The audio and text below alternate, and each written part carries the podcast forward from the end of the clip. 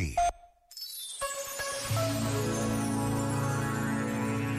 Espanta-me sempre a rapidez com que nos deixamos contagiar pelos defeitos dos outros. Instintivamente, sem pensar, respondemos à antipatia com antipatia, à agressão com agressão.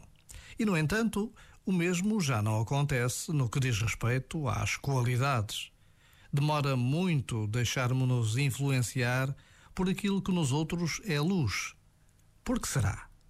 Porque não imitamos mais os outros naquilo que têm de melhor. Este momento está disponível em podcast no site e na app.